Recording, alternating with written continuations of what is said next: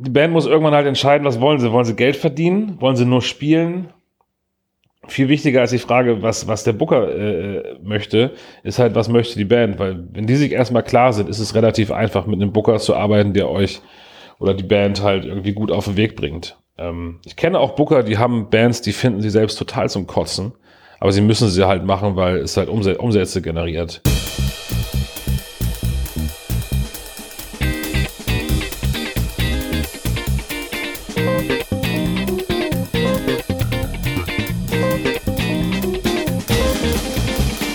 Ja, herzlich willkommen zu den Nebentönen. Heute mit dem Thema Booking. Und dazu ähm, habe ich eingeladen, nein, hat mich eingeladen, der Mike zu sich nach Hause. Hallo, grüß dich. Moin. Wir sitzen hier in deinem Büro auf dem Piesberg. Ähm, wie lange sitzt du hier schon? Äh, oh, äh, anderthalb Jahre knapp. Nee, fast zwei schon. Ah. Zwei Jahre sitzen wir hier, ja genau. Sind dann irgendwann aus der Innenstadt hier hochgezogen, um einen schöneren Arbeitsweg zu haben. Passt das persönlich besser mit dem An Anfahrtsweg oder einfach? Nee, es passt nicht besser. Es ist einfach mal, also es ist halt wirklich so, du hast dann, du hast dann irgendwie fährst zum Büro, irgendwie äh, an der Hase lang, 20, 25 Minuten mit dem Fahrrad und hast da wirklich so einen richtigen Arbeitsweg. Ich habe ja zehn Jahre lang Homeoffice gemacht und das war mir dann irgendwann wichtig, dass ich dann auch mal einen richtigen Weg zur Arbeit und weg von der Arbeit habe. Gut, das kann, können jetzt vielleicht viele teilen, die das gerade vielleicht ein halbes Jahr haben, das Homeoffice, dass es nicht verkehrt ist, einen Arbeitsweg zu haben, dass es durchaus Vorteile hat. Ähm, dann stell dich doch mal kurz vor. Ja, ähm, also mein Name ist Mike Strübe, äh, 84 geboren und mittlerweile seit, jetzt muss ich lügen, ich glaube 13 Jahren in Osnabrück. Ähm, und äh, ich bin Geschäftsführer der Firma The Living Proof Agency die es nächstes Jahr seit zehn Jahren gibt. Und wir machen Tourneen, Festivals, örtliche Veranstaltungen, Management, ähm, also eigentlich das Rundumpaket, was mit Live zu tun hat und auch darüber hinaus. Ähm, ja, das ist so die Kurzform. Von den Festivals, die ich buche, werden wahrscheinlich die meisten das Open Flair kennen. Dann das Reload Festival, wo ich auch Gesellschafter bin. Ähm, habe aber auch äh, fürs Hütte Rock schon Bands gebucht äh, in Kooperation mit dem Verein. Hab das äh, äh, Rock am Schloss in Fürstenau gebucht lange Jahre, bevor es sich leider aufgelöst ah, hat. Davon, ja, das kenne ich. Ähm, das Trossekul in Rhein habe ich gebucht, bevor auch da der Verein irgendwann keinen Nachwuchs mehr hatte und aufgegeben hat und mache noch so Sachen in Dilling an der Donau zum Beispiel oder auch in Hessen, das Haunerock. Wie groß ähm, kann ich mir das vorstellen von der Kapazität her? Das ist ja, also das werden ja jetzt wenige Hurricanes sein und wenige Rock am Rings. Was, äh, gar keine Hurricanes und Rock am Rings, weil das sind halt die größten, die es so gibt in Deutschland. äh, das genau, geht, das ist ganz sagen, unterschiedlich. Also das ist das, ähm, also jetzt zum Beispiel unser neuestes Festival, was wir mit einem Verein zusammen machen, ist das Apen Air. Das ist äh, äh, im Ammerland. Das ist so ein zweieinhalbtausender. Ähm, das von das Dilling, das Donauside Festival, das ist von den Killerpilzen, äh, das buche ich ja auch. Das sind auch so 2000. Ähm, und dann Open Flair bis du bei 24.000. Ja, okay, das ist ja schon eine Ansage. Ja, also alles, so eine ganze Bandbreite, ne? Also hat alles seine Vor- und Nachteile und seine Größen. Ähm, aber viel größer würde ich, glaube ich, auch gar nicht gut finden, weil irgendwann wird es dann auch nicht mehr handelbar.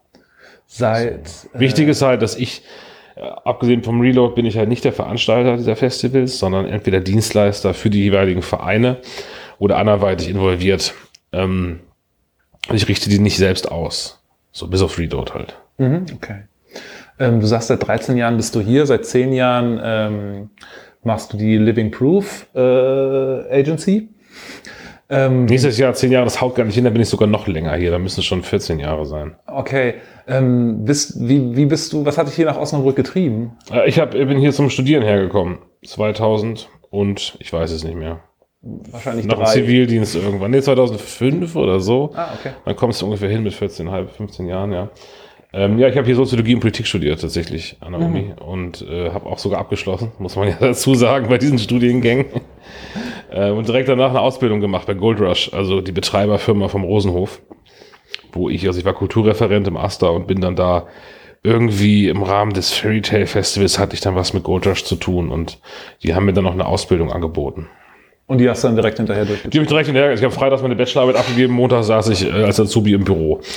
Ähm, und habe dann verkürzt zweijährige Ausbildung gemacht. Fleißig, fleißig.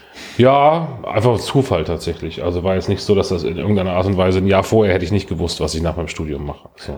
Aber du bist jetzt nicht ähm, so diesen, du bist nicht in dieser Osnabrücker Musikszene irgendwie groß geworden und hier aufgewachsen. Du bist hier. Nee, nee, ich bin gebürtiger Bremer. Also ich bin, wie gesagt, hergezogen zum Studieren. Ich habe die Musikszene dann halt irgendwie, ja, aus persönlichem Interesse halt. Ne? Also ich meine, als ich hierher gezogen bin, hatte, glaube ich, die kleine Freiheit gerade ein Jahr auf oder so. Also da fing es auch erst an, dass die Vielfalt richtig krass wurde, wenn man, wenn ich mir das so im Nachhinein irgendwie äh, erschließe. Es gab halt den Bastard Club, das Skate hatte damals noch. Es gab den Rosenhof und den Hyde Park.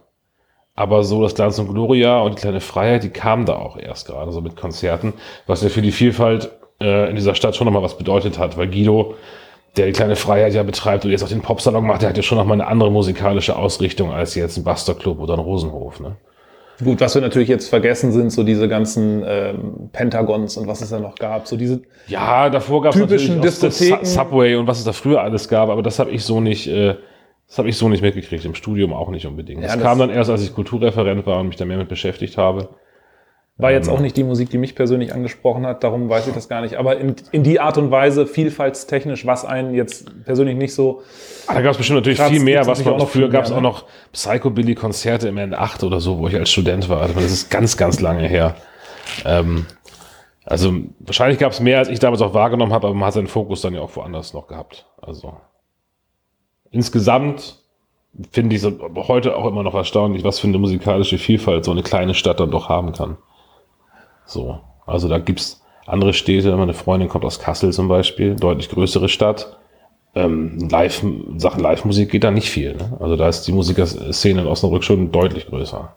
Ja, das stimmt. Das kriegen wir auch immer zu hören, wenn wir ähm, mit in diesen niedersächsischen Pool mit allen Veranstaltern äh, geworfen werden und auf so Tagungen sind dann kriegen wir das auch immer mehr oder weniger. Ähm, der Titel ist als solcher nicht gefallen, aber ich glaube, wir sind hier die Live-Musik äh, Niedersachsens, wenn ich das immer richtig durchhöre. Ja, doch, also das ist, glaube ich, nicht weit hergeholt. Also auch viele Leute vom, aus dem das Drumherum halt auch, ne? Viel Techniker, viel Hands, äh, Firmen, mit die, in der größten regigen Firmen zum Beispiel in Deutschland sitzt auch in Osnabrück. Weiß aber auch niemand. Okay, wie, wie sieht denn bei dir so ein, ähm, so ein normaler Wochentag aus in dem, was du so also in deinem, in deinem Job? Gibt es einen normalen Wochentag? Das erstmal vorab. Ähm, liegt voll an der Saison. Je nachdem, was gerade los ist. Also ähm, es gibt auch Wochen, da bin ich gar nicht im Büro. Also jetzt gerade die Festivalsaison, also wenn man mal den August nimmt, wo sich die Festivals, mit denen ich zu tun habe, ballen, ähm, da bin ich ja kaum da. Da bin ich eigentlich nur unterwegs. Also wenn man jetzt um Open Flair spricht zum Beispiel, das Festival geht am Mittwoch los, ist am Sonntag inklusive, also Sonntag spielen da auch noch Bands. Äh, da bin ich dann ja auch mal zehn Tage unterwegs. Ne? Und direkt darauf geht's zum Reload Festival. Da bin ich dann auch wieder so fünf, sechs Tage. Also da bin ich ja gar nicht im Büro. Wenn man jetzt mal so einen Januar, Februar nimmt oder einen März, wo vielleicht die Tourneen gerade erst wieder losgehen, ähm, unterscheidet sich. Also Montag ist der große Tag der Vorverkaufszahlen in der gesamten Branche. Montags werden von überall, von allen Clubs, Tourneen, äh, Tourneeveranstaltern werden die Vorverkaufszahlen gesammelt. Okay die man quasi da den Bands gibt oder den Managements und guckt, okay, hier so und so sieht diese Woche aus. Also das ist wirklich wöchentlich. Das ist auch ein fixer Termin. Ähm, eine der wenigen äh, einheitlichen Termine, die unsere Branche hat, dass wirklich montags Vorverkaufszahlen gemacht werden und klassischerweise die Abrechnung vom Wochenende. Ne? Wenn am Wochenende Shows waren, werden montags dann Rapporte äh, reingeholt, Abrechnung reingeholt oder die sind schon da per Mail und müssen dann bearbeitet werden, Abrechnung. So, so Antifriseur-mäßig. Also man kann sich immer frei nehmen außer Montag. Ja, so ungefähr. Montag ist schon der wichtigste Tag, ähm, was so, was so die ganzen Zahlen angeht. So, ja, okay. auch, auch, also da infolgedessen wird dann auch viel entschieden, okay, wie sieht denn jetzt der Dienstag aus? Müssen wir jetzt hier groß rumtelefonieren und Marketing-Sachen besprechen? Oder sind die Vorverkaufszahlen so gut, dass wir gar nichts machen müssen? Ähm, so ein bisschen die Wochenausrichtung. Was ah, wird diese Woche besprochen werden müssen?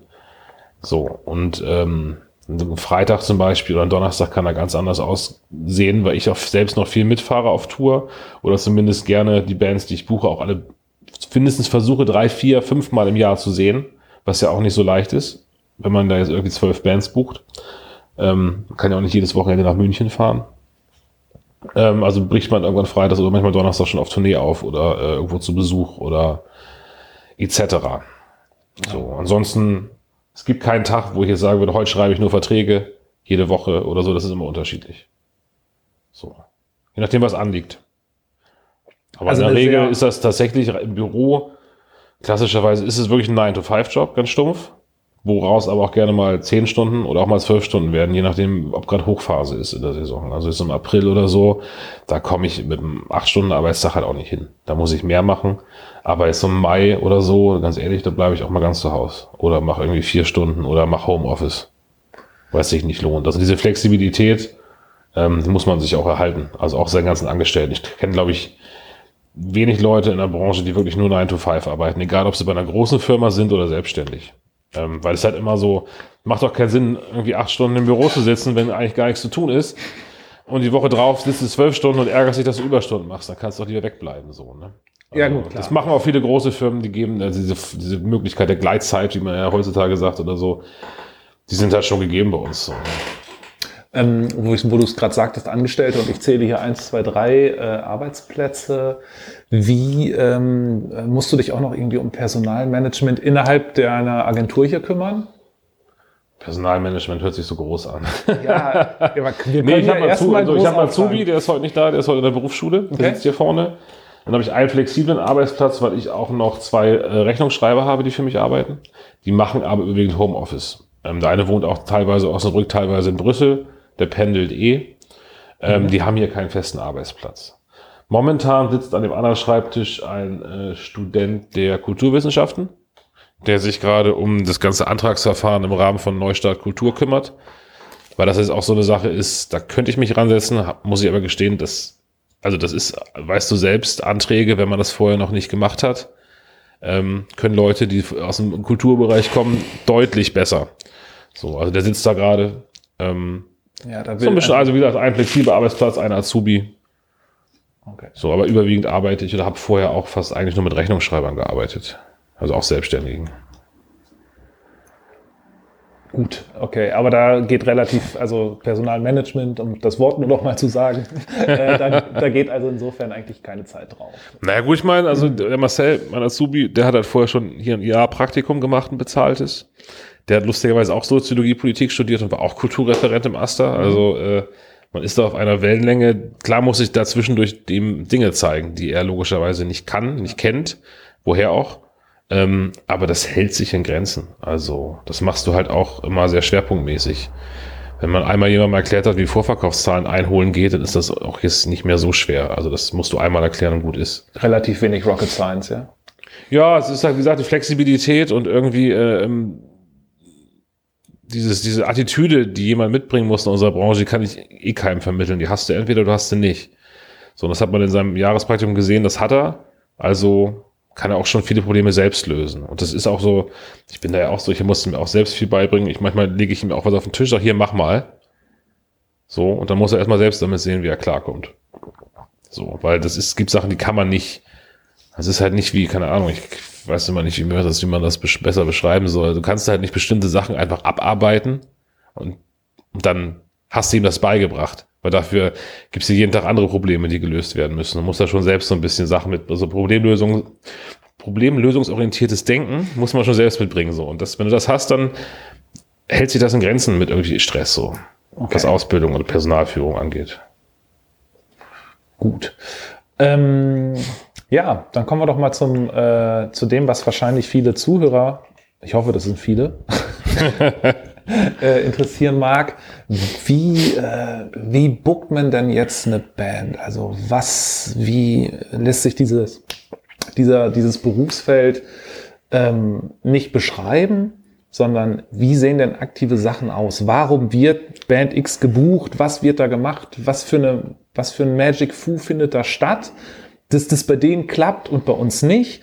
Was, ähm, was kann man da an den eigenen Stellschrauben äh, ändern und drehen, um da gegebenenfalls mehr Erfolg ähm, hinter die verbrannte Lebenszeit, ähm, um den dahinter zu verorten? Diese Frage kann man ja unglaublich schwer nur beantworten, Ja, weil natürlich jede Band komplett unterschiedlich ist und jede Band an einem komplett anderen Punkt ihrer Karriere steht. Also Ja. ich kann jetzt ja sagen, ich habe eine Band gegründet, wir haben unsere erste EP rausgebracht im Eigenverlag. Warum werden wir nicht so gut gebucht wie die Broilers? So, ne, also das ist einfach, das, da kannst du sagen, okay, liegt, steht einfach an komplett verschiedenen Zeitpunkt eurer Karriere, das kann man, also man kann keine Band und keine Entwicklungsstadium einer Band miteinander vergleichen. Das ist halt unglaublich schwer. Es gibt Sachen, die funktionieren von selbst.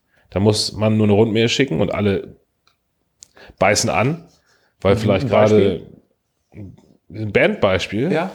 Also ich glaube zum Beispiel nicht, dass der Booker von Fallen seine Fischfilet nach seinem Verfassungsschutzbericht noch groß Stress hatte, die Band unterzubringen.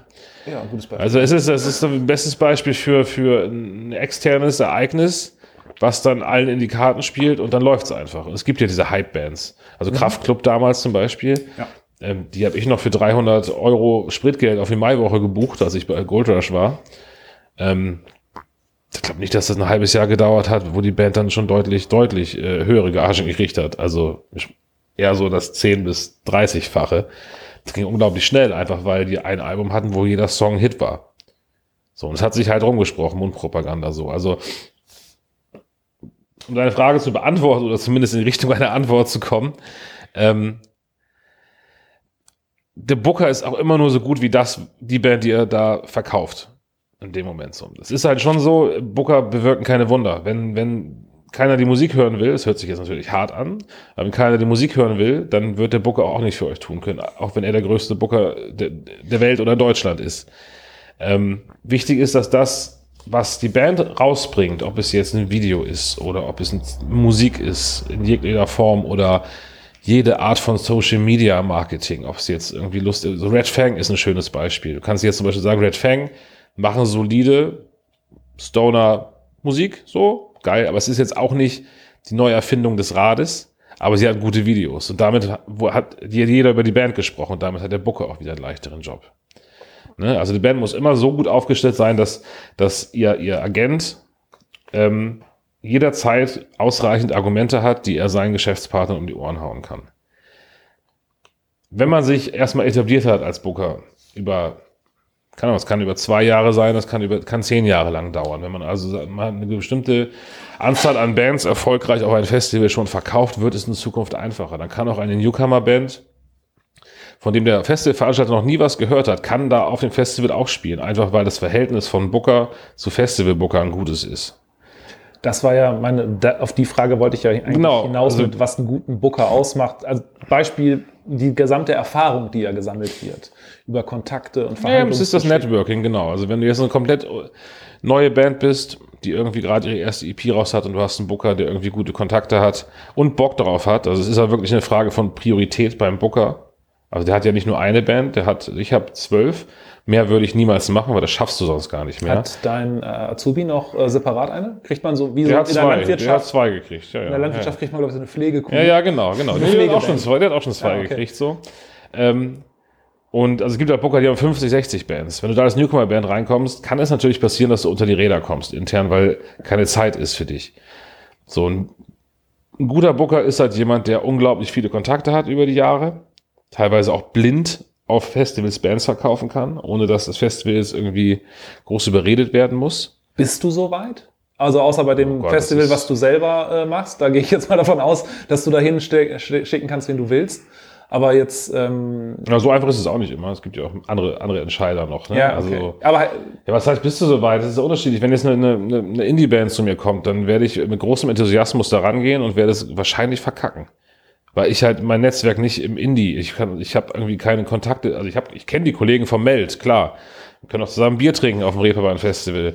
Aber wenn ich da mit einer Indie-Band ankomme, ist das nicht authentisch, weil ich mache überwiegend äh, Alternative, Punkrock und Sachen, worauf ich Bock habe. es geht mir, also Ähm. nicht, dass wir uns kurz falsch verstehen. Ich meine nicht, ich meine das jetzt nicht wie so eine dreckige Wette, da ist eine Band, kriegst du die unter, wir westen um einen Kasten Bier, sondern ich meine, wenn du von einer Band komplett überzeugt bist und du dir selbst ja vertraust in der Hinsicht, kriegst du die Band dann unter. Ja, ja, das auf Hast du die ausreichende Reputation? Ähm, Klar, aber wie gesagt, wenn das jetzt, es kann auch eine geile Indie-Band sein, die würde ich nicht unterkriegen. Genau, das, Ja, ja, meine das ist, ich meine, das wollte ich, wollte ich dir gerade damit erklären. Es ist halt auch die Frage, wo ist dein Netzwerk? Mhm. So, wenn du jetzt ein Netzwerk irgendwie im Punkrock-Mainstream-Bereich hast, so wie ich, also Alternative Festivals, mit denen kriege ich auch eine Band aus diesem, aus diesem Genre gut unter. Wenn ich jetzt eine Indie-Band habe, dann kriege ich die nicht gut unter. Da kann ich noch so lange und so gut in der Branche sein. Ich habe das Netzwerk nicht, weil das ist dann wiederum auch ein anderes Netzwerk innerhalb der Branche. Weißt du, weil ich habe keine Referenzen. Ich kann zu jedem Punkrock-Festival gehen und sagen, ja, komm, ich habe Masseneffekt, ich habe 100 Kilohertz, ich habe Radio Havana, sagen, ja cool, dann wird er mit der neuen Band auch wissen, was er tut. Das funktioniert, ähm, aber auch nur in diesem Netzwerk. Das kann ich nicht beliebig übertragen. Ich kann jetzt nicht auf mal Elektro-DJs buchen. Dann, dann fahre ich vor eine Wand. Das würde nicht funktionieren. Aber dann würdest du dir selber ja auch nicht so weit vertrauen, dass du da also nee, ich habe auch schon zu Bands, ich, nein, nein, ich habe auch schon zu Bands gesagt, die sich bei mir beworben haben, Leute, das ist alles geil, ich find's cool, ich bin der Falsche für euch. Okay. Weil ähm, ich, nur weil ich es geil finde, heißt es nicht, dass ich es gut unterbringen kann. Also das muss man halt gucken. Also ich glaube, wenn du fragst, was macht einen guten Booker aus, ist es auch die Selbsteinschätzung, auch was sagen zu können, das kann ich halt nicht. Ne? Aber kannst du es nicht, weil du glaubst, ähm, also du hast schon mehrfach gesagt, es liegt in dem Netzwerk, in dem du tätig bist. Ist mir, ähm, das habe ich schon verstanden. Ähm, aber glaubst du, das würde, ähm, wir, haben, wir haben ja viel über Zufälle gesprochen, wo man reinrutscht und wie man irgendwie mit seiner, ähm, wie man wo mit seiner Arbeit oder seinem Lebensweg landet. Aber glaubst du, das könntest, dass das könnte auch in einem anderen Bereich zusätzlich klappen? Also, dass man sich jetzt, wenn man nochmal die Lust hätte, sich fünf, sechs Jahre in so einem Elektrobereich einzuarbeiten, dass man das durchaus mit abdecken Klar, kann? Klar, ist eine Frage von Fleiß.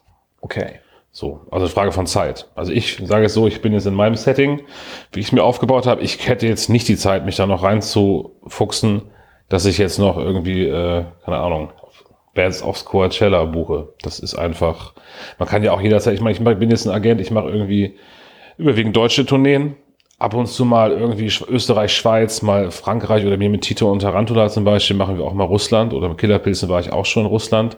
Es gibt so Ausnahmen oder Italien, aber ich würde mir niemals sagen, ich würde jetzt eine Welttournee buchen. Weil das Netzwerk sich aufzubauen, da muss es sich halt auch lohnen. Das muss heißt, du musst in einer großen Agentur sein, die wirklich Bands haben, und zwar nicht, nicht 10, sondern 50 Bands, die auf Welttournee gehen, damit sich das überhaupt lohnt. Weil du, das ist ja ein, wahnsinniger Auf, Aufwand, den man da betreibt. Also wenn man überlegt, was uns eine Tito- und Tarantula-Tour an Arbeit kostet, allein schon für die Visa damit du die Visa kriegst und von Russland auf den Balkan nach Deutschland, nach Österreich, Italien. Das ist ja eine Frage von Aufenthaltsgenehmigung, äh, Rechten, Visa-Anträgen, Flüge. Also nach Russland brauchst du zum Beispiel eine Einladung, wenn du dahin willst, sonst darfst du da gar nicht arbeiten. Das heißt, du musst irgendwo zu einem Reisebüro und musst, die, die Band muss eingeladen werden. Ne? Also du kannst ja schon eine Menge neue Sachen drauf schaffen. Die Frage ist immer, lohnt es sich? Also ich, ich, ich buche ja auch zum Beispiel B-Tight, den Rapper, hier Agro Berlin und so von früher. Mhm. Ähm, habe ich gemacht, weil die sich bei mir gemeldet haben. Also ich wurde denen empfohlen von einem Veranstalter aus, aus, aus äh, für Konzerte im NRW, so aus Düsseldorf. Die haben gesagt, hier, äh, ihr spielt auch sau viele, ihr spielt 60 Termine im Jahr äh, und schafft das alles gar nicht mehr zeitlich selbst zu koordinieren, weil ihr auf der Bühne steht. Meldet euch doch mal bei Mike. Macht, macht Beat halt jetzt Punk? Nee. Aber den kriegst du trotzdem unter, Ja, weil, weil, er, halt, weil, er halt, weil er, seine Attitüde ist halt Punk. Ne? Ah, okay. Der hat halt Bock so auf das, was er macht. So und viel wichtiger als, als, als die einzelnen Klänge auf der Bühne sind ja, das du musst, also das ist auch wichtig für einen Booker. Die Leute müssen auch Bock haben. Also nur weil ihr jetzt einen Booker habt, heißt das nicht, dass man sich auf die Couch stellt und abwartet, wie viele Gigs jetzt reinkommen. Man muss schon selbst auch die ganze Zeit ackern und Bock drauf haben. so. Und Betide war einfach, ich habe Bock drauf gehabt, mal was anderes zu machen, mal im Hip-Hop so ein bisschen rumzu, rumzuwühlen. So. Die Veranstalter auf einer Tournee von Betide sind keine Hip-Hop-Veranstalter. Also auch, aber vielleicht 20 Prozent. Der Rest ist Punkrock-Schuppen. Ne? Ah, was auch ganz lustig ist, so, weil die, die Punkrock-Läden, die rennen halt nicht immer dem neuesten Hype hinterher, wie es im Hip-Hop ja viel ist, so, ne? Sondern machen einfach grundsolide Sachen und denen ist wichtig, dass die Leute, die da reinkommen, cool sind. So, und Wilma, also die DJ und Managerin von, von, von äh, Bobby und er, das sind halt Zuckerschnuten, so, mit denen kannst du den ganzen Tag verbringen. Das macht einen heiden Spaß. Ähm, ist halt Punk irgendwo, ne? So, mal abgesehen von der Musik. Also grundsätzlich muss man mit Leuten arbeiten, die Bock haben, was zu reißen. Okay. Ähm, ansonsten, was du, äh, du sagtest gerade eben Visa ähm, und ähm, äh, ja, Vertragswerke. Ähm, ist es auch äh, in dem Bereich, was man machen muss als Booker, also dass man sich über das ganze Vertragswerk hinaussetzt, dass man die GEMA ab, äh, absetzt, irgendwie Künstlersozialkassen, fällt das auch alles mit in deinen Arbeitsbereich? Äh, indirekt. Also die Verträge, Verträge, die Gastspielverträge natürlich so. Klar, dass ich die aufsetze und irgendwie rausschicke und äh, einsammle und dafür sorge, dass die Rider erfüllt werden und so. Bei GEMA ist es so, ähm, als Booker habe ich damit in Anführungszeichen gar nichts zu tun. Die Band macht eine GEMA-Liste, ich leite die an den Veranstalter weiter. Damit ist mein Ding erledigt. KSK ist insofern nur relevant für mich, wenn ich halt, ich muss darauf achten, dass es in den Verträgen drinsteht und muss darauf achten, wer sie zahlt. Denn ich zahle sie in der Regel nicht, weil ich Mittler bin. Also der örtliche, also ich bin der Mittler zwischen örtlichem Veranstalter, Club und Band. Also Ich vermittel nur, bin dementsprechend nicht der Vertragspartner. Der Vertragspartner ist, also der Vertrag läuft zwischen Band und Club. Ähm, Aber äh, so wie ich das ähm, ab und zu mitbekommen habe, machen das aber auch viele Agenturen, dass sie Vertragsnehmer sind. Genau, wenn ich jetzt Tito und Tarantula zum Beispiel nehme, internationaler Künstler, da ist es so, ich zahle die KSK und die Ausländersteuer, weil ich quasi den Künstler einkaufe und wieder verkaufe an die Clubs. Also dieses Verkaufen ist, ist ja, also das beschreibt es, aber es ist, es hört sich nicht schön an. Ähm, also im Grunde habe ich keinen habe ich einen Vertrag mit Tito. Ja. So, und äh, die örtlichen haben einen Vertrag mit mir. Da ist es so, dass ich dann die Ausländersteuern und so alles einsammel und dann auch am Ende des Jahres oder am Ende der Tour äh, halt abgeben muss. Ne? Also muss ein Antrag, also ganz normal Steuerkram. Ich muss es dann abführen. Genau. Aber es ist unterschiedlich. Also wie gesagt, Carsten Janke zum Beispiel, Tourneeveranstalter aus Hamburg, ich glaube, die machen das bei allen Bands so, dass sie einen Vertrag mit der Band haben. Und das war schon immer so. Aber ähm, Extra-Tours, Konzertbüro oder ich sind halt Mittler. Das machen halt auch die meisten, glaube ich. Aber sobald du mit Internationalen arbeitest, funktioniert das halt nicht mehr. Da musst du halt immer den Vertrag mit dem Veranstalter machen und hast dann auch einen Vertrag mit der Band. Das ist auch deutlich mehr Aufwand. Also wenn ich mir jetzt überlege, ich hätte äh, nur internationale Künstler, dann müsste ich hier noch jemand für die Buchhaltung sitzen haben, extra, der sich darum kümmert. Weil das viel, ist viel Kram. Viel Rechnerei. Ähm, du sagtest gerade eben schon, dass, ähm, ja, dass du jetzt in, in einem gewissen äh, Bereich unterwegs bist. Da war, also für dich jetzt konkret Punk. Ist es irgendwie wichtig als Booker, dass man das Werk von so einer Band versteht? Also, dass man weiß, wo wollen die hin, äh, wo geht die Reise hin, was, was sind die Motivationen? Oder kann man da eigentlich in einem gewissen Maße auch leidenschaftslos rangehen und das wie ein äh, 9-to-5-Job durch, durchreißen? Oder schwingt man, also schwingt da immer so ein bisschen Herz mit, wenn man es geil findet? Was, Also ich habe ja schon mal gesagt, ich habe halt Lust mit Leuten zu arbeiten, die Bock haben. So, also so irgendwie, wenn man da als Booker dann die Infos nicht kriegt oder hier, wie ist denn das mal mit einem neuen Video oder baut mal eine Presseseite bitte. Ähm, wenn das nicht kommt, dann macht es doch keinen Spaß, dann kann man es auch lassen. Ähm, die Band muss irgendwann halt entscheiden, was wollen sie? Wollen sie Geld verdienen? Wollen sie nur spielen? Viel wichtiger als die Frage, was, was der Booker äh, möchte, ist halt, was möchte die Band? Weil wenn die sich erstmal klar sind, ist es relativ einfach, mit einem Booker zu arbeiten, der euch oder die Band halt irgendwie gut auf den Weg bringt. Ähm, ich kenne auch Booker, die haben Bands, die finden sie selbst total zum Kotzen, aber sie müssen sie halt machen, weil es halt Umsä- Umsätze generiert. Und davon gibt es auch nicht wenige. Ich nehme halt die Freiheit raus, ich arbe- arbeite halt mit Leuten, die Bock haben und dann habe ich auch Bock. So, ob das jetzt Killerpilze sind, was man ja ist irgendwie äh, auch eher in den Mainstream verorten würde, oder ob es halt ein Rapper ist, oder ob es irgendwie äh, Philipp Bohr ist, der wirklich seit vielen, vielen Jahren erfolgreich in Deutschland unterwegs ist. Ähm, klar muss mir die Musik gefallen, das ist der große Bonus an meinem Job. So, ich habe auch einen breit aufgestellten Musikgeschmack, aber viel wichtiger ist mir, halt, dass die Leute was erreichen wollen, so was machen wollen. So, wenn du irgendwann merkst, die Band hat keine Lust mehr zu spielen, macht das eigentlich alles nur noch wegen des Geldes oder dann würdest du persönlich abspringen. was heißt abspringen, weil ich will mir dann auch nicht mehr so die Mühe geben. Ne? Ah, okay. So, ja. So, ich meine, es gibt natürlich auch die Situation, habe ich jetzt zum Glück nicht, ähm, aber es gibt auch Booker, die haben Bands, die, die das macht einfach keinen Spaß. Das ist dann wirklich keine, oder du sprichst nur noch mit dem Management, du sprichst gar nicht mehr mit der Band selbst, dann, dann weiß ich auch, da kann ich Autos verkaufen, weißt du? Okay. So, da wäre ich wahrscheinlich genauso gut drin und habe irgendwie äh, entspannte Arbeitszeiten und meine Ruhe nach Feierabend. Aber dieser Faktor Mensch und diese Kreativität ist ja eigentlich das, warum du es machst. So. Ja, und dafür bist du auch wahrscheinlich noch ein bisschen zu jung, um das jetzt bis zur Rente einfach gerade durchzufahren. Naja, also es ist halt so. äh, so jung auch also, nicht, oder was? So jung auch nicht. Aber es ist tatsächlich natürlich so, dass du merkst, dass du so Marcel, mein Azubi, ist halt jetzt, ich glaube, wird 25. Äh, ich bin 36, ist ein elf Jahre Unterschied und du merkst schon, dass das, was musikalische Wahrnehmung angeht, ein deutlicher Unterschied ist. Also, ich würde mir jetzt zum Beispiel auch eine Nightliner-Tour, wenn ich nicht müsste, muss ich mir auch nicht antun. So, wenn Marcel wahrscheinlich mit den Füßen schart nur darauf wartet, dass er endlich mal mit dem Nightliner fahren kann. Ne? Also, ein Booker bist du mit 60 auch nicht unbedingt mehr. Okay. Weil du hast, es ist halt schon viel, also es ist halt viel Telefoniererei, du musst unglaublich viel Netzwerk, du musst unglaublich viel auf diesen, auf diesen ähm, Messen rumhängen, auch, also Reeperbahn Festival, Sonic, das macht alles Spaß, aber es ist auch verdammt anstrengend so. Wenn ich mir vorstelle, äh, du hast zwei kleine Kinder zu Hause Dann ist halt die Frage, wie viel kannst du noch, kannst du noch das erfüllen, was du selbst erfüllen möchtest? Als Booker und die Verantwortung so, ne? Oder ist, hast du dann keine Zeit mehr dafür? Aber ich glaube schon, dass man, was das Alter angeht, auch in gewisser Weise ein Ablaufdatum hat. Und irgendwann muss man das halt dann Firma vergrößern und an Jüngere abgeben. Einiges. Also, ähm, aber wenn du gerade das sagst, den äh, Altersunterschied zu deinem äh, Azubi, glaubst du auch, also ich, ich persönlich meine halt, dass auch die Wahrnehmung von Musik äh, im Alter einfach anders wird. Also dass ähm, man kommt irgendwann im Laufe des Lebens, ich bin da vielleicht noch nicht ganz, aber man kommt irgendwann bei Jazz an. Nein, das meine ich damit nicht, sondern man kommt in Gedanken an dem Punkt an, an dem man sagt, okay, ab jetzt sind alle guten Songs schon geschrieben. Ja, aber das ist, glaube ich, so ein Mucker-Denken. So, das ist, glaube ich, ein klassisches Mucker-Denken, was auch viele echt so aus diesem Jazz- und Blues-Bereich kommt. So, das finde ich eine absolute Scheißaussage. Weißt du? Es ist so okay. elitär, weißt du?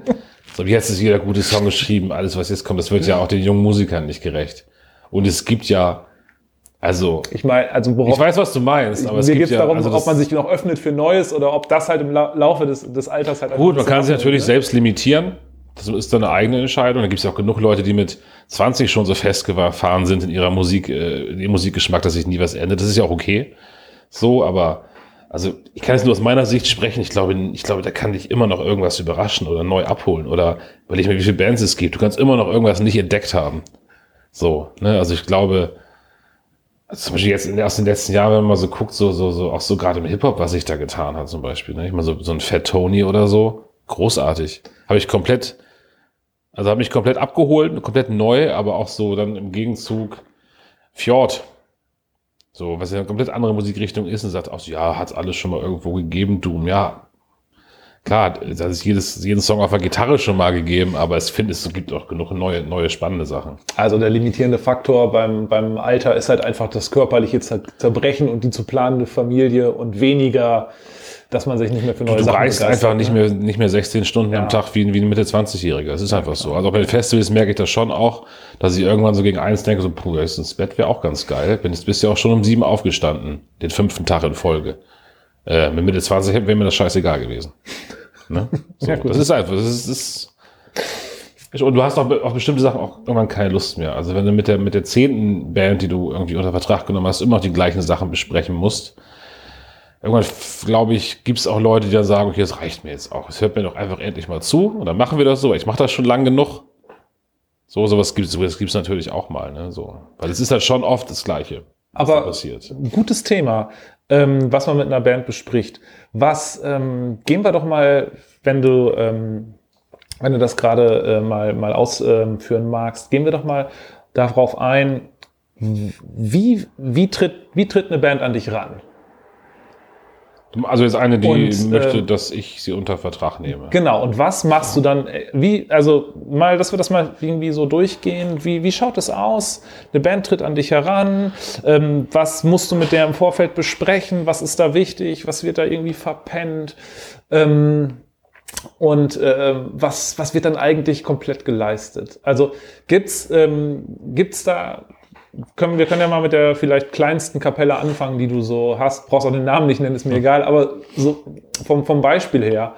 Ähm ja, also es gibt, also es gibt ja Unterschiede zwischen Bands, die schon länger im Live-Markt unterwegs sind und vielleicht einfach nur die Agentur wechseln. Sowas gibt's ja auch. Mhm. Die wissen in der Regel schon alles und es gibt ja Bands, die sind komplett ähm, neu, frisch. Genau, schmeißen wir uns so die frischen. Ja, also klar, die bewerben sich. Ähm, im besten Fall haben sie schon ein Label, weil eine Band ohne Label, dass ich die unter Vertrag nehme, wird schwer. Label ist jetzt eine Label halt Plattenfirma, Plattenfirma ja. ja. Also es muss keine Riesenplattenfirma sein, es muss einfach nur eine Plattenfirma sein, die über einen Vertrieb verfügt mhm. und in der Lage ist, mit einer gewissen Promo eine, eine Platte auf den Markt zu bringen. Weil ohne das ist ein Booker verloren. Weil diese News einer neuen Platte braucht man. Okay. Also wenn da eine Band kommt, die können die musikalisch noch so gut sein, wenn ich sehe, die Videos sind nicht richtig gemacht, ähm, die Platten sind nicht über ein Label veröffentlicht, wird schwer. Weil dann kann ich mir den Mund fusselig reden. Ähm, das wird schwer, das einfach zu verkaufen, so, ne? Ansonsten, wir können ja auch gerne das Beispiel 100 Kilohertz nehmen zum Beispiel. Die sind ähm, relativ frisch bei mir. Die hatten schon eine erste Platte draußen, genau. Okay. und haben sich dann irgendwann bei mir beworben als Support für die Planlos Reunion Tour. Und den Clemens davon, den kenne ich noch, weil der macht meine Tourpässe seit Jahren. So, und da ist es zum Beispiel so, da ist es wirklich, ähm, da ist, Plattenfirma ist vorhanden, so, und dann trifft man sich mit der Band und bespricht einmal so das Grundsätzliche, so, äh, schickt mir mal eure Pässematerial, schickt mir mal eure Rider, schickt mir mal eure Bühnenanweisung, dann wird erstmal geguckt, was ist hier überhaupt richtig, was ist falsch, was ist zu wenig, was ist zu viel, das muss man erstmal alles irgendwie so, das ist das Basisgerüst schaffen. Was würdest du denn sagen, was so grob in so eine, in so eine Pressegeschichte reingehört und was da überhaupt auf gar keinen Fall reingehört? Also heutzutage ist es tausendmal einfacher, ähm, einen Link zu haben, den man einfach, wo man so quasi so, so, so, so, so eine versteckte Seite auf der Homepage, wo einfach ein EPK hinterlegt ist, so ein Electronic Press Kit. Also heutzutage noch Anhänge zu verschicken, da, die öffnet kein Mensch. Mir ging es jetzt auch ja, mehr ja. oder weniger um Text. Also Ja, kurze, kurze Textbeschreibung, also Pressetext, ähm, also einfach knapp gehalten. Ne? Wichtig ist ja, dass wir die Leute dazu kriegen, äh, äh, auf, die, auf die Songs zu klicken und auf die Videos.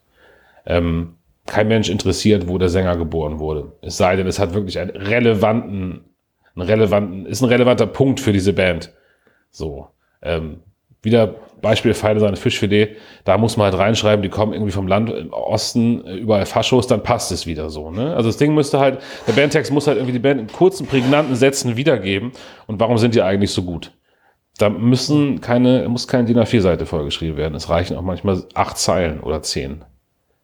Markant, je nachdem, was die Band auch für, für Musik macht. Ne? Es kann lustig sein, es kann düster sein. Wichtig ist, dass es halt zur Musik passt.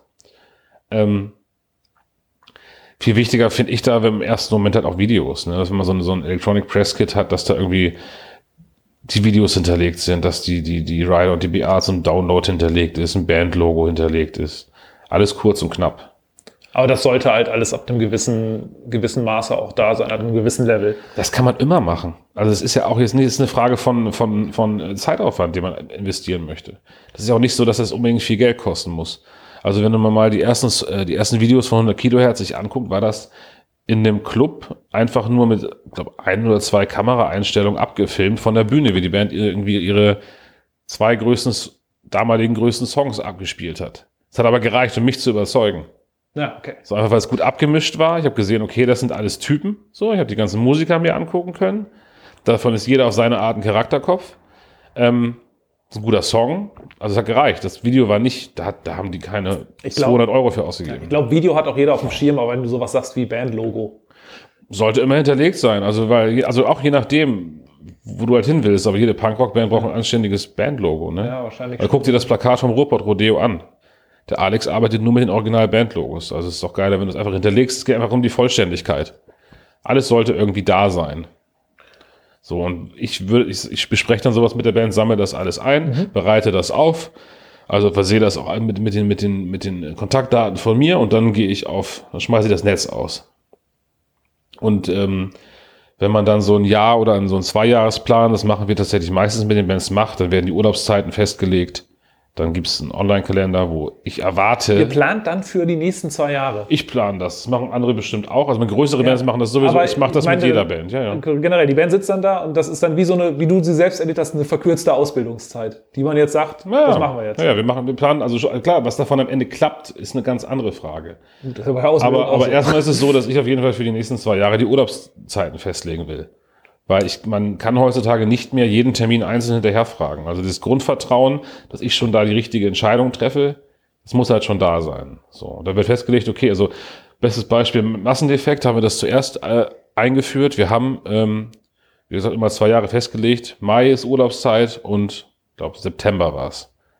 Manchmal auch übergreifend von Mitte September bis Mitte Oktober oder so. Das sind dann die, vier, die zweimal vier Wochen Urlaubszeit. Und jeder andere Termin muss einzeln abgefragt werden bei mir, ob sie da irgendwie frei machen können oder so. Das hat sehr gut funktioniert, weil so hat jeder seine festen Zeiträume, man kann sich darauf einstellen. Und ähm, wenn die, sag mal so gegen Januar ist die Festivalsaison für das Jahr ja auch geplant, dann heißt es irgendwann so, hier machen wir den Cut, ab jetzt schicke ich dann jeden einzelnen Termin rüber, der nochmal reinkommt, weil eigentlich sind wir durchgeplant. Ah, okay. So. Also das ist eine Sache, die hat sich sehr gut etabliert. Das mache ich auch mit all meinen Bands und das funktioniert sehr gut. So auch gerade was Turnierplanung angeht, weil die meisten deutschen Bands spielen ja eh nur Wochenenden. Es ist ja auch keine dauerhafte Bereitschaft, sondern es ist ja Nö, du weißt den, genau, was kommt. für den Planungszeitraum wird gesagt, dann plane ich nicht. Für Musiker mit Familie ist es ja eigentlich schon das Geilste zu wissen, dass sie auf jeden Fall äh, 2023 in den zweimal vier Wochen des Jahres zur Verfügung stehen. Das ist auch für eine private Planung gar nicht so blöd. Ja, ja, das ist gut. Ne? Okay, und dann wirfst du dein Netz aus, hast du gesagt. Ja, genau. Da wird mal geguckt, halt, wie gesagt, wann kommt ein Album, wann gibt's News, ähm, kann man irgendwo eine Support-Tour abgreifen. Also da setze ich auch viel darauf und das sage ich meinen Bands halt auch immer äh, auf Synergien. Also du kannst natürlich als Band deine Kumpeltruppe von früher mit auf Tour nehmen.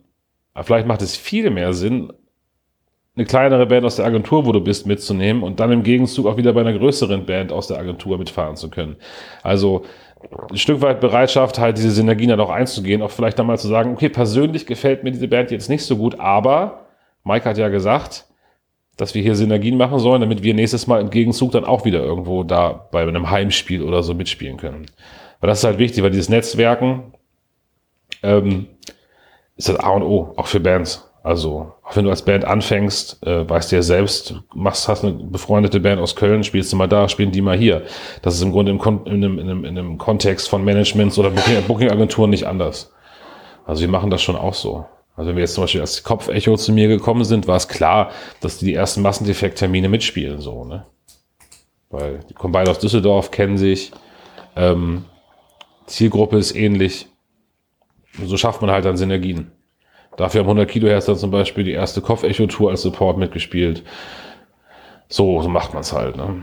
Um dann irgendwie zu, zuzusehen, dass man die neue Band, die noch kaum einer kennt, irgendwie einem breiteren Publikum vorzustellen. Und dann in der Regel, ähm, je nachdem, ob sie passen, spielen sie natürlich dann auch auf dem Reload oder auf dem Abend Air oder hast du nicht gesehen. Ja, aber du klapperst dann halt dementsprechend die Festivals, für die du verantwortlich bist, ab. Und du klapperst die Clubs ab, mit denen du bereits gute Erfahrungen gemacht hast, die dich kennen und nutzt im Endeffekt dein, ähm, dein Standing innerhalb dieses, ähm, dieses Netzwerkes, um dann gegebenenfalls eine Band da unterzubringen oder anzupreisen. Ja, es ist halt immer, es gibt halt mittlerweile so Festivals, ähm, wo man halt anruft und sagt, hier, ich habe dieses Jahr diese beiden Newcomer, kannst du die bitte unterbringen? Und die wissen halt, ich verkaufe denen keinen Scheiß, also machen sie das einfach. Wenn du davon sieben, acht Festivals hast in Deutschland, dann bist du schon super aufgestellt, dass du eine junge, unbekannte Band wenigstens auf sieben, acht plus vier zufällige Festivals unterbekommst. Das ist schon viel, ja. Das ist dann schon, ja eben, viel, das ist, ein, ist eine Masse so, ne? Wenn man das geschafft hat und, und die, die ähm, im Gegenzug aber auch diese Festivals wissen, dass ich da mit meinen großen Bands nicht mit überteuerten Preisen komme, sondern mit realistischen, danken die mir halt im Gegenzug und äh, nehmen mir jedes Jahr zwei Newcomer ab, ne? Ähm, das ist so ein, so ein System, was sich sehr gut bewährt hat eigentlich. So, und das verstehen dann auch die größeren Bands, weil die größeren Bands sagen, okay, dann spielen wir auf Festival XY für weniger, als wir eigentlich in die Region wert sind, aber das waren ja auch die, die uns damals, als uns noch keiner kannte, gebucht hat. Ne? Und so, fun so, so funktioniert dieser Kreis halt sehr gut. Okay, also insofern ganz klar, wenn man das Glück hat, an einen Booker zu geraten, ähm, der was für einen tun kann, dann, also für mich klingt das jetzt auf jeden Fall nach einem brauchbaren Mehrwert und auch irgendwas, was man nicht jetzt äh, von heute auf morgen selber äh, Nee, also das ist, das ist halt eher immer schwer, seine eigene Band selbst zu verkaufen. Also der Jo von den Killerpilzen hat mir das mal gesagt, ähm, der hat sich, hat, hat die Band ja auch zwei Jahre selbst gebucht. Er sagte auch, Mike, das ist überhaupt gar nichts für mich. Weil zusätzlich ähm, dazu, dass du in deinem Netzwerk das dauert, bis du es aufgebaut hast, das machst du ja auch nicht in einem Jahr. Ja. Ist es halt so, als Musiker, sagte er auch, muss man auch damit dann doppelt klarkommen, dass man abgelehnt wird. Einmal als Band und dann aber auch mit all dem, was du in deine Songs gepackt hast. Weißt du, diese Ablehnung, da muss man auch mit umgehen können. Also das ist, da bin ich ja als Booker schon manchmal beleidigt bei bestimmten Absagen, weil ich irgendwie mir angucke, wie die Bands teilweise ackern für ihre Karriere oder was zu erreichen. Wenn mir dann irgendein so ein Hans, Hans Wurst mir die Band absagt, weil irgendwie gefällt ihm die, die Stimme der Sängerin nicht, dann, dann bin ich schon böse. Dann will ich gar nicht wissen, wie sich das für die Sängerin anfühlt, wenn sie das selbst machen würde, weißt du? Ja, ich glaube aber, mittlerweile hat man da leichte Resistenzen entwickelt durch YouTube-Kommentare oder sonst was. Ich weiß nicht, wie das ist. Also keine Ahnung, wie das für, ich bin ja kein Musiker. Ich habe nie auf einer Bühne gestanden. Äh, Okay. Ich weiß nicht, wie sich das anfühlt. Ich weiß nur, dass es damals hier der Jo mir halt sagte, dass das für ihn halt überhaupt nichts war. Ja, glaube ich sofort. So, ja, wir hatten vorhin eine kurze technische Panne. Ähm, Auch das ein typisches, typisches, typisch für unsere Branche, ja. Genau. Und wo wir stehen geblieben waren, ähm, war die Frage, wenn so eine Band zu dir kommt, ähm, bringen die konkrete Gagenvorstellungen mit? Wollen die also wenn, wenn wir jetzt mal nur von den jungen Bands ausgehen, denn die ganzen äh, Vollprofis, äh, die können sich wahrscheinlich im Markt gut selbst verorten. Aber diese jungen Bands, kommen die mit konkreten Gagenvorstellungen zu dir oder sagen die, oh ja, ich habe hier so und so viel zu erwarten, ich gehe erstmal ohne jegliche Vorstellung in so ein Gespräch rein? Oder sind die einfach schier davon überwältigt, was dann im Endeffekt doch läuft? Wo geht das, wo geht das tendenziell eher hin? Also generell sind die erstmal froh, dass sie eine Agentur gefunden haben. Ähm, weil das ist ja für die eigentlich der wichtigste Schritt gewesen also bei vielen Bands ist es so, die gucken wirklich, ich brauche eine Agentur, ich brauche eine Agentur, ich brauche eine Agentur. Und die haben erstmal gar keine Vorstellung, oftmals. Ich frage dann gerne, weil es für mich auch mal interessant ist zu wissen, wo die Band sich gerade selbst, also die, die, spielen ja in der Regel schon irgendwie auch Festivals, vielleicht auch nicht so viel oder so. Dann frage ich in der Regel, was sie so kriegen. Und das ist meistens deutlich zu wenig. Also finanzieren kannst du damit gar nichts. Weder okay. Bandbus noch irgendwie Instrumente oder irgendwie Ton- und Lichtleute die kommen ja meistens schon aus, auch wenn sie einen hohen Anspruch haben, schon eher aus noch so einem Hobbybereich, was das Setting angeht. Und dann ähm, guckt man halt, wenn ich es dann anfange zu buchen auf Festivals oder hast du nicht gesehen, ähm, gibt's halt, also beim Open Flair zum Beispiel auch, haben wir auch so, so, es gibt sowas wie Mindestgagen, die wir als Festival zahlen, auch für die ganzen ganz kleinen Bands. Einfach damit die irgendwie nicht umsonst oder für Spritgeld nur spielen müssen. So in der Regel ist es so, dass Bands sich dann doch nach zwei Jahren wundern, wie viel Geld man damit dann doch verdienen kann. Ohne dass ich jetzt irgendwie äh, ein Preistreiber wäre bei den Festivals. Aber es gibt ja schon so bestimmte Grundpreise, ähm, die ich für die Newcomer-Bands halt auch irgendwie brauche und versuche zu kriegen. Und oft geht das auch. Gibt natürlich, Entschuldigung, äh, gibt natürlich auch Festivals, ähm, wo man für ganz kleines Geld spielt, aber die haben natürlich dann auch den Vorteil, dass du vor ganz vielen Leuten spielst. Ne? Das ist halt gerade am Anfang wichtig. So. Diese Kosten-Nutzen-Relation, Aufwand. Ja, genau. Ist es das genau. wert, dahin zu fahren, ja. um dann, ja, okay. So. Ähm, wie sieht das eigentlich, ähm, das wird, also ihr macht aber alles komplett unter Verträgen, auch von vornherein. Also wenn eine Band hier. Äh Nein, wir machen gar keine Verträge. Wir machen, bei uns ist alles Handschlag. Tatsächlich. Ähm, also es gibt Agenturen, die machen mit ihren Bands Verträge. Wahrscheinlich ist das auch so eine Sache, wo jetzt viele den Hände im Kopf zusammenschlagen. Mike, wie kannst du das tun? Mike, wie kannst du das hey, tun? Mike, wie kannst du das tun? Ich sage aber einfach, du, es ist ja entweder arbeitet man zusammen und möchte das oder nicht. So, und wenn jemand unzufrieden ist, ob ich das bin oder ob es die Band ist, dann soll doch der andere gehen können. Du kannst damit natürlich auch unglaublich auf die Schnauze fallen. Wenn der Band auch mal abgeht, dann kommt ein Major und kauft sich die Band ein und äh, aber dann haben die entweder genug Charakterstärke zu sagen, ja, Mike hat aber was gemacht, er muss wenigstens eine Abfindung kriegen oder halt mhm. nicht. Aber ähm, bei uns ist alles per Handschlag. Okay, das hätte ich jetzt nicht gedacht. Ja, es, es gibt Agenturen, die machen das, es gibt Agenturen, die machen das nicht. Im Endeffekt, wie gesagt, müssen Leute ja zufrieden sein miteinander. Und wenn jemand nicht mit meiner Arbeit zufrieden ist, dann macht es auch keinen Sinn, wenn ich ihn zwinge, bei mir zu bleiben. Weil das ist dann ja kein Arbeiten mehr miteinander. Gut, aber wenn du jetzt sagst, die Band geht sowieso ab, ne, dann ähm, ist es ja auch kein Problem, da einen finanziellen Ausgleich für einen Aufhebungsvertrag oder ähnliches Nö, wie gesagt, finden, sowas, ne? also, klar, so könnte man machen, aber wie gesagt, ich sehe das halt ein bisschen anders. Also das ist dann vielleicht auch nicht mehr die Vorstellung von Rock'n'Roll, die, die, die dann irgendwie so mit Verträgen untereinander und hast du nicht gesehen, weißt du? Gegenüber einem örtlichen Veranstalter oder so habe ich natürlich immer einen Vertrag gegenüber von dem Festival auch, aber nicht mit meinen Bands. Wenn man sich da geeinigt hat, dann kann man das per Handschlag machen. Also. Gut, das Schöne ist natürlich, das wirkt dann auch, du hast also eine komplette Vertrauensbasis. Ja, die setze ich aber auch voraus. Also ich habe auch schon, also ich bin halt auch, ich please nicht. Also Bands werden, ist klar, wenn ich ein Album geil finde, sage ich das so. Ne? Wenn ich irgendwie eine Live-Show geil fand, sage ich das. Aber ich bin auch nicht einer, der die ganze Zeit irgendwie den Künstlern Honig ums Maul schmiert. Ähm, wenn, wenn ich, also, wie soll ich das sagen? Ich please ja indirekt durch meine Arbeit. Je mehr Arbeit ich reinstecke, desto, desto mehr hat die Band davon. So. Und das ist ja eigentlich das, was, was die Band auch möchte. Die möchten ja weiterkommen. So, aber ich sage halt auch schon mal, wenn irgendwas scheiße ist, dann sage ich das auch. Oder erwarte, dass man mir das auch sagt. So, Mike, damit war ich nicht so zufrieden. Okay, können wir darüber sprechen, machen wir anders, überlegen uns, wie wir es anders machen können. Aber wenn die Band mal irgendwie, ich war auf einem Festival, die Band besucht und die waren richtig scheiße, sage ich auch, Leute, das könnt ihr nicht machen, weil das sieht auch scheiße für mich aus gegenüber dem Festivalveranstalter, wenn ihr jetzt hier sturzbesoffen auf der Bühne rumspringt oder im Backstage Dinge kaputt macht.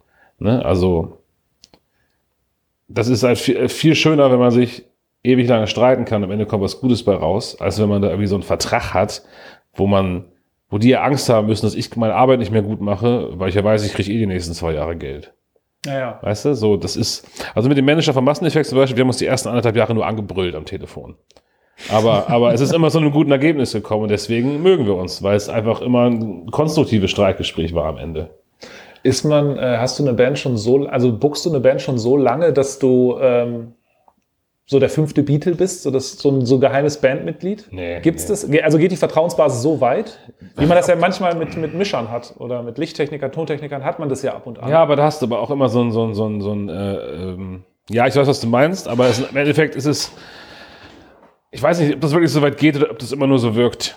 Also, weißt du, das ist, das ist halt das, was ich mit Pleasen meine. Das ist immer alles High Detail, aber das merkst du auch erst, wenn es mal hart auf hart kommt. Und dann habe ich schon oft genug erlebt, dass auch Bands von ihren Bookern weggehen, die sie seit ganz klein auch groß gemacht haben, einfach weil das große Geld winkt.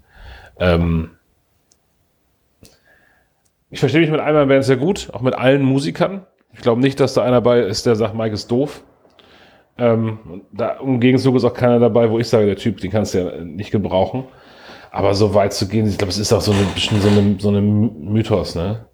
Also, es gibt's, also man kennt ja die berühmten Beispiele von den Hosen oder so, Du bist da näher in der Realität der, als ich. der, äh, dass der Manager da irgendwie auch irgendwie ein Bandmitglied ist und so und gleichberechtigt und alles. Ähm, ich weiß nicht mal, ob das stimmt, aber so habe ich es gehört. Ähm, aber so, ich glaube, das hat auch ziemlich viel aufgesetzt. Also unsere Branche ist halt auch ganz groß, ganz weit vorne dabei, dass immer noch alles aufgesetzt ist. Ne? Ähm, ich habe lieber ein anständiges Arbeitsverhältnis mit jemandem als so, ein, so, so eine Fake-Freundschaft. Weißt du, ich kann ja nicht immer da rumrennen und mit allen irgendwie super gut befreundet sein. Das ist ja absolut unrealistisch und das wäre ich halt auch nicht. Da sage ich lieber hier, das, liebe Leute, ich habe euch alle gern. Das habe ich für euch gemacht. Findet ihr es gut oder findet ihr es doof? Und das soll im Umkehrschluss genauso sein. Klar kann ich mit jedem von meinen Musikern auch irgendwie ein Wochenende irgendwo rumhängen oder auf Tour sein. Ähm, aber ob das dann jetzt irgendwie dann so, ob man deswegen fünftes Bandmitglied wird oder so. Es gibt bestimmt Bands, bei denen ist das so. Ich glaube nicht, dass das gut ist für eine geschäftliche Beziehung tatsächlich. Weil es ist ja dieser berühmte Spruch, bei Geld hört die Freundschaft auf, was man im Privatleben ja jeder, jeder von uns schon mal irgendwo erlebt hat. Ähm, ich habe ich lieber einen professionellen Abstand auch dann irgendwo. Und man kann sich ja trotzdem super verstehen und nett und auf Hochzeiten eingeladen werden. So, es geht ja trotzdem. Aber man darf auch nicht zu nah sein, weil dann, glaube ich, neigt man auch dazu, die Dinge nicht mehr mit anständigem Abstand zu sehen. Weil wenn ich jetzt irgendwie mit allen aus der Band mega befreundet bin und mein bin schon ein dreifacher Patenonkel, ähm, dann, dann, dann behandle ich die Band ja ganz anders als aus meiner Sicht, aus, aus, aus kaufmännischer, rationaler Sicht. ja, ja, schon klar. So, weißt du, okay. ich, das übersteuere ich dann ja komplett in eine Richtung. Das kann für die Band am Ende auch nicht gut sein, weil dann rufe ich entweder zu hohe Gagen auf oder fange mit irgendwelchen Billing-Issues Bullshit an, weil ich einfach die Band über alles sehe. Das ist ja auch nicht das Richtige, glaube ich. Ja. Ähm, ich glaube, das ist langfristig schon für beide Seiten nicht gut. Okay. Welche Band würdest du denn sagen, ähm, das lässt sich natürlich nicht mit Ja, Nein oder mit einer glasklaren Antwort ähm, äh, besch beschreiben, aber mal so von der, nur, dass, dass wir das mal vielleicht gemeinsam so einordnen. Ab, ab was für einer Band, ab was für einer Größe oder ab welchen Ambitionen lohnt sich das denn überhaupt für eine Band, äh, an eine Booking-Agentur heranzutreten? Und das meine ich jetzt gar nicht von der, also jetzt gar nicht von der, ähm, spezifisch auf die Größe der Booking-Agentur. Man muss ja nicht direkt zu der dicksten der Welt gehen. Aber generell mit dem Gedanken zu spielen, was für Ambitionen muss man mitbringen, ähm, wie viel Erfahrung sollte man haben, was man generell mitbringen sollte, hast du ja schon erzählt am, äh, am Eingang. Nur ab, ja, was, ab wann lohnt sich das überhaupt, die, die Anfrage? Wie würdest du das einschätzen? Im Grunde lohnt sich das ja immer. Ne? Ich meine, du willst weiterkommen und suchst eine Booking-Agentur. Ich meine, 99 Prozent der Bands, die sich bei mir bewerben, wollen eine Booking-Agentur. Weil sie denken, die bringt sie nach vorne. Die Und die Frage anderen ist, wollen Kaffee oder was? Nö, die eine schreiben einfach, also ich habe das sicher auch schon mal eine Band gehabt, die schrieb einfach nur so und also, also komplett lieblos, einfach so, wo du einfach gelesen hast, dass was wollt ihr eigentlich? Die wussten das nicht. Die waren sich im Suff abends, um 23.30 Uhr wurde die E-Mail abgeschickt auf dem Samstag. Ja, okay. Weißt du auch, da hast du einer im Suff gedacht, jetzt frage ich mal an, so, ne? Ähm, es lohnt sich immer anzufragen. Also wenn du sagst, du hast jetzt hier eine Band zusammen und ihr seid euch sicher, dass ihr irgendwie das auch die nächsten Jahre machen wollt, und zwar nicht nur so hobbymäßig, wenn du sagst, du kannst das äh, mit deiner Familie oder einer noch, noch nicht geplanten Familie vereinbaren, dass du einfach auch mal irgendwie 100 äh, Tage im Jahr nicht da bist oder mehr, dann äh, ist der richtige Schritt, sich eine Booking-Agentur zu suchen. Wichtig ist ja, dass die Struktur innerhalb der Band stimmt, dass jeder weiß, dass jeder irgendwie, viele Bands strukturieren das so, einer ist für die Kommunikation mit Label verantwortlich, einer für Kommunikation mit Booking-Agentur, einer für die Buchhaltung, also da muss eine Struktur sein. Eine Booking-Agentur anschreiben und dann denken, so, jetzt habe ich es geschafft, das funktioniert nicht. Du musst da permanent Arbeit reinstecken, also alle Beteiligten. So, weil eine Band zu, zu, zu, zu signen ist ja für mich das einfachste von der Welt. Ja, glaube ich. So, wenn die jetzt irgendwie sind, gerade so bei Newcomern jetzt, ne? Also das ist das einfachste, du musst einfach nur schreiben Ja. So, und dann, dann geht die Arbeit aber erst los. So. Ähm, das, das darf man nicht unterschätzen, weil ich kann auch nicht zaubern. Ich muss alles irgendwie von der Band geliefert bekommen. Im Endeffekt ist es, ja, ich bin dann auch nur Vertreter im Grunde, ne? Vertreter der Band. Also, ob, ob ich jetzt irgendwie äh, eine Band verkaufe oder den, den neuesten BMW, wenn das Auto da nicht steht und keine Reifen hat, dann kann ich auch nicht verkaufen. So ähnlich ist es bei Bands. Wenn die Band nicht bereit ist, alles, was sie haben, egal ob musikalisch oder auch Marketing, Know-how, Leidenschaft, wenn die nicht bereit sind, alles reinzulegen, dann brauchst du auch keine Booking-Agentur. Weil dann machst als Hobby weiter und hab da deinen Spaß. Aber wenn du wirklich die Ambitionen hast, da alles reinzuschmeißen und größer zu werden, deutschlandweit, weltweit, auf Tourneen und Festivals zu spielen, dann musst du wirklich bereit sein, ziemlich viel aufzugeben auch. Und das ist halt die Frage, ob das allen Bands immer so bewusst ist, die sich bei mir bewerben oder überhaupt bei Agenturen bewerben. Wage ich mal zu bezweifeln, weil viele merken auch irgendwann so, oh scheiße, das ist ja voll anstrengend oder scheiße, meine Freundin macht das überhaupt nicht mit. Weil vorher als Hobby irgendwie mal drei, vier Mal im Jahr in der Region auf Festivals zu spielen, ist ein Unterschied zu, wie gesagt, 100, 150 Tage Hotel im Jahr. Ne? Ja, okay. Ähm, aber prinzipiell probiert's, also pro, probiert eine Agentur zu kriegen, das schaffen wir, das ist schon die größte Hürde oftmals, weil, weil einfach es so viel oder endlich viele Bands gibt. Ähm, es gibt gar nicht so viele Booking-Agenturen. So. Ja, sonst hätte ja auch jede Band seine eigene. Nee, aber ich meine, du kannst das halt auch, du kannst halt auch erst, du kannst ganz ehrlich am Anfang, wenn ihr da gerade erst anfangt oder irgendeine Band anfängt, dann kannst du es auch einem Kumpel geben, der auch nur einigermaßen kaufmännisches Verständnis hat und schnacken kann. Ja. So, der Bock hat, sich mal auszuprobieren, dann kann der vielleicht sogar schon mehr erreichen als ihr vorher selbst. So, oder die Band vorher selbst. Ne? Je nachdem, ist immer so die Frage, wo, wo steht man gerade, ähm, wie weit hat man sich selbst schon aufgestellt in bestimmten Bereichen. Wenn eine Band schon in der Lage ist, alleine ein Album rauszubringen, ist das ja schon mal wow. Dann sieht man auch als Booking-Agentur, Ein die Label kann das was. auch haben, wie wir gehört haben. Ja, also Ja? das ist jetzt so die Frage, da verändert sich ja die letzten Jahre ziemlich viel so, ne? Ähm, du kannst deine Mu- Mucke heutzutage auch schon selbst rausbringen und brauchst nicht mehr unbedingt ein Label. Viele Hip-Hopper machen das ja auch so. Also, Ich habe mich nur darauf berufen, was du am Anfang gesagt hast. ja, ja, genau, das das ist so. Aber dir zu arbeiten. Genau, es- genau. Es also ja mir ist es zum Beispiel wichtig, Ja? muss aber natürlich mich auch ständig hinterfragen, ob das jetzt, ist das in einem Jahr noch wichtig? Mhm. Es gibt auch Bands, die habe ich aufgenommen, die hatten kein Label, weil ich die Mucke so unglaublich gut fand. Da habe ich dann das Label besorgt. Da hätte ich aber, also dann habe ich in dem Zuge auch direkt das Management übernommen, weil ich ja eigentlich dann schon Management-Aufgaben mache. Ah, So, sowas gibt's auch. Aber das ist, muss dann schon so sein, dass es, dass es mich wirklich richtig abholt. Dass ich denke, okay, das lohnt sich jetzt, sich diese mehr auf, diesen, diese Mehrarbeit zu machen und auch noch ein Label für die zu suchen, weil das ist auch nicht mal eben so. ist genauso schwer wie eine Booking-Agentur zu finden oft. Äh, wie viele Anfragen bekommst du da so? Äh, im, im, sagen wir mal im Schnitt im Monat. Und wenn die Zahl zu groß ist, gehen wir auf eine Woche. Aber ähm, Nee, so, wie viel? ist, es, ist, es ist immer, das ist immer interessant, das ist immer je nachdem, was ich gerade mache. Wenn ich gerade eine größere Tournee ankündige, kriege ich auch mehr Anfragen. So. Also im Moment, wo die Aufmerksamkeit äh, meiner Agentur durch irgendwas steigt, Mhm. kriege ich auch mehr Anfragen. So, ähm, ich habe das Gefühl, dass es in den letzten Jahren, also es ist fast gleichbleibend viel. Also ich sag mal so 25 im Monat sind es immer. okay. So plus die, die anfragen, ob sie irgendwo Support mitspielen können. Du hast jetzt aber gesagt, dass du halt deine zehn Bands ähm, hast, um die du dich kümmerst, plus zwei äh, Pflegebands bei Matsubi. Ähm, dann hast du doch ja eigentlich auch gar kein Interesse mehr daran, äh, neue Bands zu verarzten. Doch klar, hast du immer Interesse dran. Und mittlerweile ist ja schon so, wenn Bands größer werden und Gott sei Dank ist das bei vielen von meinen Bands so, dass sie die nächsten Schritte auch schaffen, dann fangen die an, anders zu touren. Die spielen nicht mehr alles. So, die haben dann auch irgendwann ihre bestimmten Zyklen, in denen Alben rausgebracht werden, in denen Tourneen sind. Und das ist dann ja, ähm, verläuft dann ja oft, also nicht, nicht parallel zueinander. Weißt du, ich kann dann halt mit meinen Newcomer-Bands arbeiten in der Zeit, wo die größeren Bands gerade nicht auf Tour sind und umgekehrt.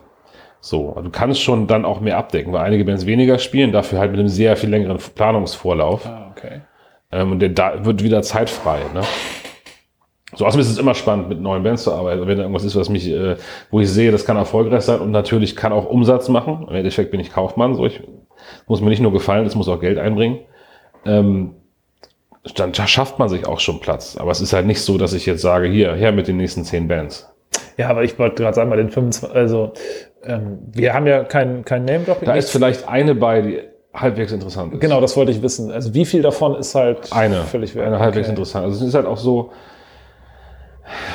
sind halt auch, klar, man, es sind auch viele Hobbymusiker dabei, das merkst du auch sofort, die irgendwie, ich so, ja cool, geiler Scheiß, aber ganz ehrlich, das, das, so, so eine, so eine Speed-Rock-Band, was irgendwie vor, vor 15 Jahren interessant war, das musst du heutzutage auch nicht, nicht mehr anbieten. Also jetzt, also im, im kaufmännischen Sinne, so, ne? Im Verkaufssinn ist das, das kriege ich nirgendwo unter und ist auch echt dann vielleicht auch nicht unbedingt das Spannendste gerade momentan. So. Ähm, es gibt wenig, also wenig, wenig äh, ähm, Bandbewerbungen, die überhaupt äh, interessant genug sind, dass man die wirklich bis zum Ende liest. Weil entweder haben sie 38 MB Anhang oder es sind vier Seiten geschriebener Kram. Äh, Das ist so, hey, da hat kein Mensch Zeit für. Hört sich hart an, aber ist halt so. Bei knapp 350 Mails am Tag äh, ist die, die Zeitspanne, die man hat, um sich neue Sachen durchzulesen, sehr gering. Tatsächlich. Also, Okay. Fassen wir das nochmal kurz zusammen ähm, und äh, du korrigierst mich, wenn ich, was, wenn ich was missverstanden habe. Also generell bei Anschreiben hast du gesagt, lieber, lieber weniger als mehr. Eher so lieber acht Zeilen als eine, äh, als eine ganze DIN A4-Seite. Das war äh, einer deiner, deiner ähm, Eingangsstatements diesbezüglich. Musik ist wichtig. Unfassbar äh, wichtig ist ein, ist ein Musikvideo, damit man einen optischen Eindruck von den Bands bekommt, damit sie sich vernünftig präsentieren.